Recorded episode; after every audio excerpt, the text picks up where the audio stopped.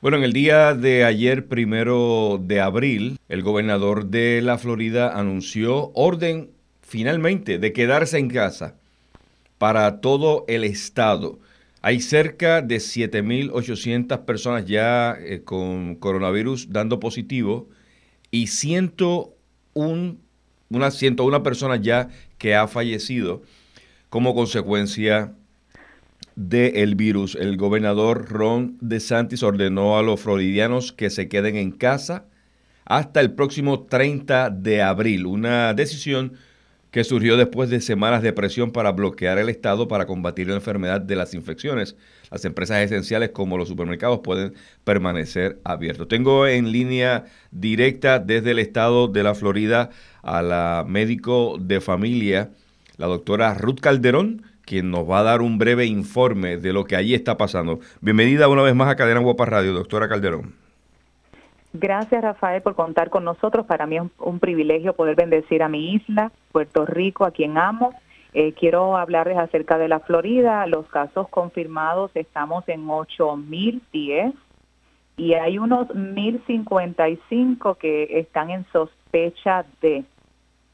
Anda. Y las muertes 101 y hay 16 que están gravemente enfermos. O sea que este dato que yo estoy leyendo, eh, prácticamente de ayer a hoy, eh, aumentaron casi mil infectados.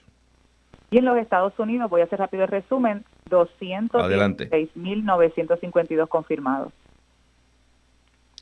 ¿Cómo, ¿Cómo entonces entiende usted que con esta iniciativa ya finalmente del del gobernador de la Florida, cómo pudiera minimizar el impacto. Porque ah, según uno puede ver fotos, videos, todavía gran cantidad de floridianos piensan que aquí no está pasando nada. Bueno, se ha dicho desde el día uno, desde el principio, que la solución real a estas alturas que todavía no existe una vacuna era la cuarentena. Y el gobernador de la Florida escucha, está atento a las noticias, él sabía de que esto iba a ser exponencial. Es más que evidente que es una condición que va de forma exponencial, todo se va multiplicando. Al día de hoy, yo que tengo que salir de mi casa para ir a la área médica a ver nuestros pacientes, a estas alturas todavía las personas siguen en la calle, sigue el tráfico, aquí no ha pasado nada, como que aquí no ha pasado nada. Y sabemos que esto es una pandemia de alto riesgo y que es histórico, es histórico y yo creo que lo más sabio que debe hacer los que están liderando el planeta es decirle a las personas que guarden esa cuarentena. La razón por la cual le prestamos atención a lo que está pasando en la Florida es porque hay una gran cantidad de puertorriqueños que llega casi al millón de puertorriqueños radicados en el estado de la Florida y hay un vínculo muy estrecho entre los familiares que allá residen y los de acá en Puerto Rico. Puerto Rico cuando estableció el toque de queda involucró prácticamente una sincronía con la policía de Puerto Rico, eh, la policía interviniendo con personas que estuvieran eh, fuera del horario, fuera de casa en el horario establecido el toque de queda. En el caso de la Florida, eh, ¿cómo está constituido ese toque de queda? ¿Un periodo de cuántas horas? ¿12 horas al día? ¿Cómo lo constituyeron? Bueno, pues esa es la situación. ¿No está definido? Ah, exactamente, no hay una definición, dice una cosa hoy, otra mañana, y el pueblo no está siguiendo las instrucciones. O sea, no es como Puerto Rico que estableció que de 7 de la noche a 5 de la mañana todo el mundo en su casa. Allá no pasa así. No, jamás. Yo dije en su primera entrevista con usted, que tuve el privilegio de, de estar con ustedes, que yo vuelva a felicitar a la gobernadora de Puerto Rico por su agresividad, decimos en la área médica, en sala de emergencia, cuando uno tiene que ser agresivo con el tratamiento. Su agresividad de haber dicho, no, no, no, no, aquí tenemos que detenernos y hacer la cuarentena, la felicito. Basado en su, su, historial profesional, eh, ¿a qué se expone el Estado de la Florida reaccionando tan tarde? Dentro de los datos sobresalientes que se recopilan del comportamiento del coronavirus en el estado de la Florida. Florida hasta el día de ayer había sido el único estado con más de 5.000 casos eh, ya registrados prácticamente eh, en, ese, proceso de aceleración. Como usted menciona, ayer miércoles en la noche ya el estado tenía casi 7.800, pero usted está mencionando acá un dato aún mayor porque si a eso le añadimos los casi, los casi mil hospitalizados que están, más mil casos nuevos que se están procesando, eh, prácticamente de aquí al domingo pudieran haber más de 10 mil personas infectadas. E, e, ese impacto en, salud en el estado de la Florida, ¿cómo, cómo sería al sistema médico de, de la Florida? Bueno, yo creo que la Florida se ha expuesto a ser el ojo público de todas las naciones cuando vean que en este mismo fin de semana todos los ojos van a estar en la Florida. ¿Por qué? Porque van a causar una explosión en los hospitales. Y ya ustedes se acordará de mí, de lo que yo les estoy diciendo, porque siempre el tiempo nos da la razón, porque la verdad es una sola. Cuando pase el fin de semana, todo el ojo público va a estar en la Florida y los hospitales abarrotados de gente. Fue innecesario. Desde el día uno sabíamos con mirar a China, Italia y España era suficiente. Yo creo que la altivez y la terquedad es lo que nos está dañando a los seres humanos. ¿Se pudiera justificar eh, la razón? O sea, ¿puede haber alguna razón que pueda justificar el retraso en una decisión tan importante, tomando en consideración el análisis de los expertos en salud? Se contempla que el impacto de muerte en la Florida pueda sobrepasar los 7.000 muertos. Bueno, pues mi opinión personal, mi opinión personal y lo vuelvo y, lo rectifico y lo afronto porque es mi opinión personal que solamente se ha tratado de dinero y de capitalismo. De dinero y de capitalismo y me reiteraré en eso. Cuando volvamos nuestros ojos a Dios, aquí va a haber una gran diferencia.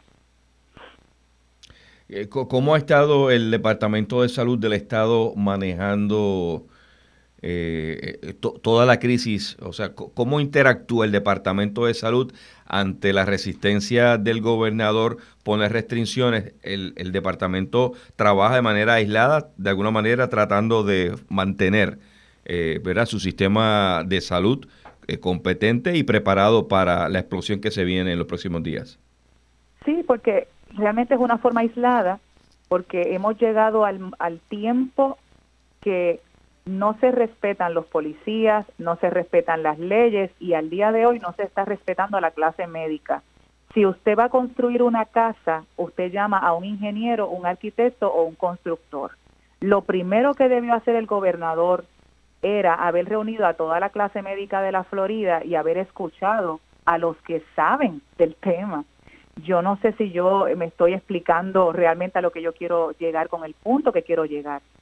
Debe de haber la humildad suficiente en cada uno de nosotros y saber, espérese, yo no soy médico, déjame informarme de esta forma, o yo no soy contratista, déjame que me, enseñen cómo hacer una casa.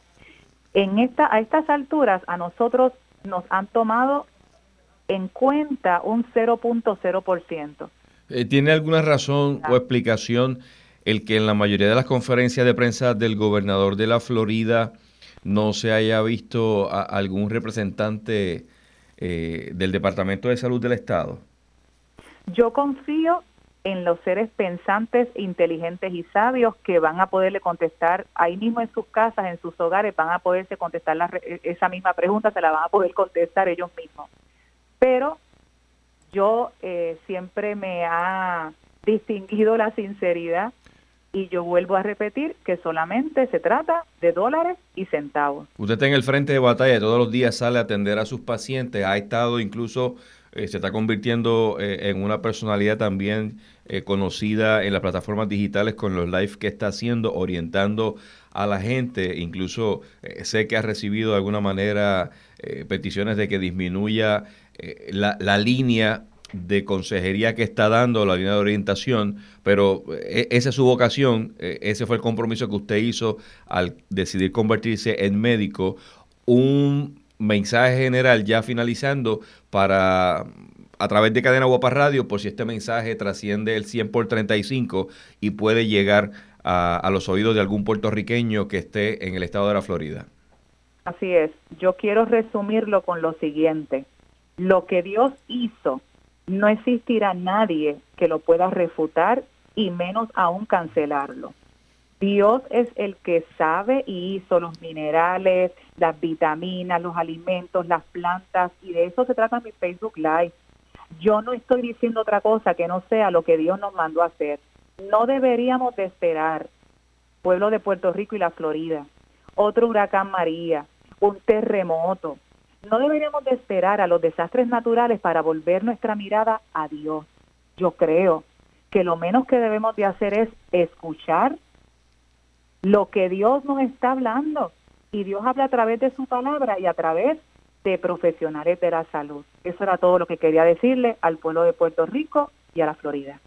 Muchas gracias, doctora Ruth Calderón, desde el centro de la Florida, Estados Unidos, con este eh, breve reporte de lo que está aconteciendo en el estado de la Florida después que el gobernador eh, Ron DeSantis declaró entonces solicitarle a, su, a todos sus ciudadanos que se queden en casa a partir del día de ayer, miércoles primero de abril. La expectativa es que en los próximos días aumente a casi 10 mil eh, los infectados con el virus. Se han hecho alrededor de 70 mil pruebas, de los cuales 60 mil han salido negativas, pero todavía sigue el desafío de que la mayoría de la gente en el sur de la Florida, donde se concentra el epicentro de la pandemia, pues puedan eh, reaccionar al decreto que ha solicitado el gobernador. Desde la redacción para Guapa Radio, soy Rafael Ángel Pérez.